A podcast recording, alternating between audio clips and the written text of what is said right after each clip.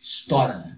Ela não cozinha, ela não assa, ela não frita, ela estoura. Pipoca estoura, que outro elemento estoura, o outro elemento estoura. O problema é que a filha da puta cheira bem, cara. Então você tá andando no lugar, você sente cheiro de pipoca, você fala, hum, que delícia. E a hora que você põe na boca é aquela merda, aquele isoporzinho sem graça. Você entendeu? Dois pontos. Pipoca é comida? Nem fudendo, cara. Pipoca não é comida, cara. Pipoca é uma porra de um Elma Chips da natureza. Uma coisa, qualquer coisa, qualquer coisa que você me disser, que entra na cozinha, vai pra panela, vai pro fogo, é servida pra galera, é comida. É igual sopa. A sopa não é janta, se é janta eu não sei. Mas que é comida é. Então por que, que é pipoca não seria comida? As pessoas têm mania de achar que só porque uma porra é natural, ou seja, nasce da terra, ela é boa.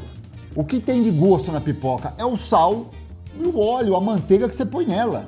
De resto, é um isoporzinho que nasce numa porra de uma espiga, cara. É, e a pipocada é um verbo, cara, que indica uma ação pejorativa, ou melhor, uma não ação. Ele deixa de fazer uma ação por falta de coragem, medo toma conta dele, ele, ele, ele pipoca. O pipoqueiro ele pode ser tanto o agente da pipocada quanto um agente econômico, que é o pipoqueiro. Ele é profissional liberal. Agora, bicho, você tocou num assunto aí na sua resposta, cara, que é aquela figura idílica, né, do nosso passado, que é o pipoqueiro, né, cara? Aquele empreendedor ambulante. Em Jaú, um pipoqueiro, eu lembro dele, com certeza, o pipoqueiro que ficava de jaleco branco, cabelos brancos, em frente à Drogazil, por muitos e muitos anos lá no centro da cidade. É, e pipoqueiro também vendia chiclete, na época da Copa do Mundo, compramos muitos chicletes lá, a gente enriqueceu o pipoqueiro, na verdade, de tantos chicletes que a gente comprou nele, porque rolou um boato ele tinha o Robertinho, ninguém tinha o Robertinho, cara. Vamos lá, galera comprando todos os do tio. Você levantou aí a pelota do pipoqueiro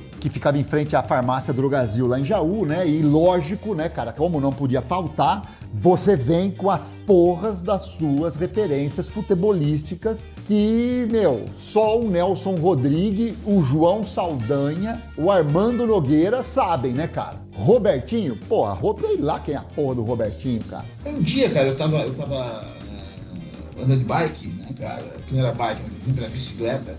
Eu virei a rua assim, ó, descendo, cara.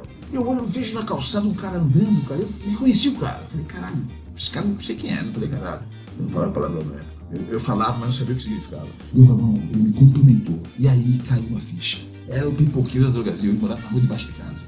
Aquilo fez um, um efeito em mim, cara que eu quase caí. Se não tivesse uma destreza absurda sobre duas rodas, eu teria caído e me machucado bastante. Talvez não estivesse aqui falando com vocês, mas eu não reconheci porque ele estava sem jaleco, ele estava paisando, ele estava civil. Eu nunca tinha visto ele sem jaleco. Porque quem, quem era o pipoqueiro para nós com 10, 11 anos? Você não imaginava o pipoqueiro ter filho, o pipoqueiro ter uma esposa, o pipoqueiro ter uma casa. O pipoqueiro, ele tá ali, cara. Você é o pipoqueiro, cara. Cara, eu descobri que ele tinha uma casa, tinha um carro, tinha uma esposa, ele tinha uma filha, ele tinha uma neta. Mas ele não tinha genro, Sabe por quê? Porque era Pai Fujão. E foi naquele dia, foi a primeira vez que eu, que eu, que eu pensei no Pai Fujão. Mas aí, cara, é o seguinte, ó, eu, não, eu não frequentava esse pipoqueiro não, cara. Eu frequentava o pipoqueiro do cinema municipal, lá em Jaú, né, que tinha uma Kombi que ficava lá na, na, na entrada das sessões ali, e eu frequentava também o pipoqueiro da porta da fundação, né, cara? Quem não, né?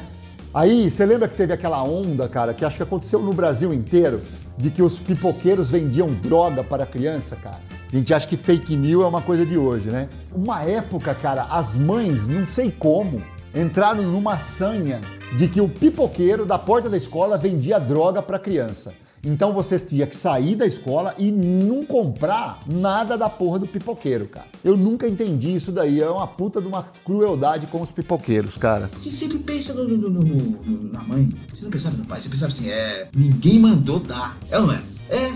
Ainda hoje o nego pensa assim. E o pai Fujão, aquele filho da puta.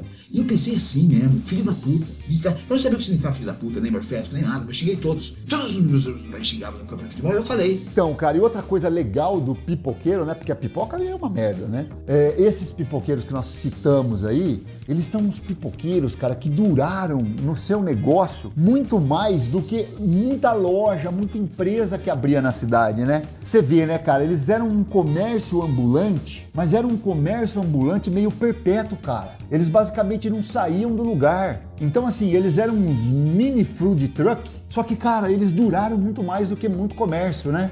Então, bicho, a pipoca é uma merda, não é comida nem fudendo, mas o pipoqueiro é uma figura massa. Pipoca é comida, pipoca é verbo, pipoca é adjetivo, pipoca é um estado existencial que a gente precisa superar. Viva o pipoqueiro e pau no cu da pipoca.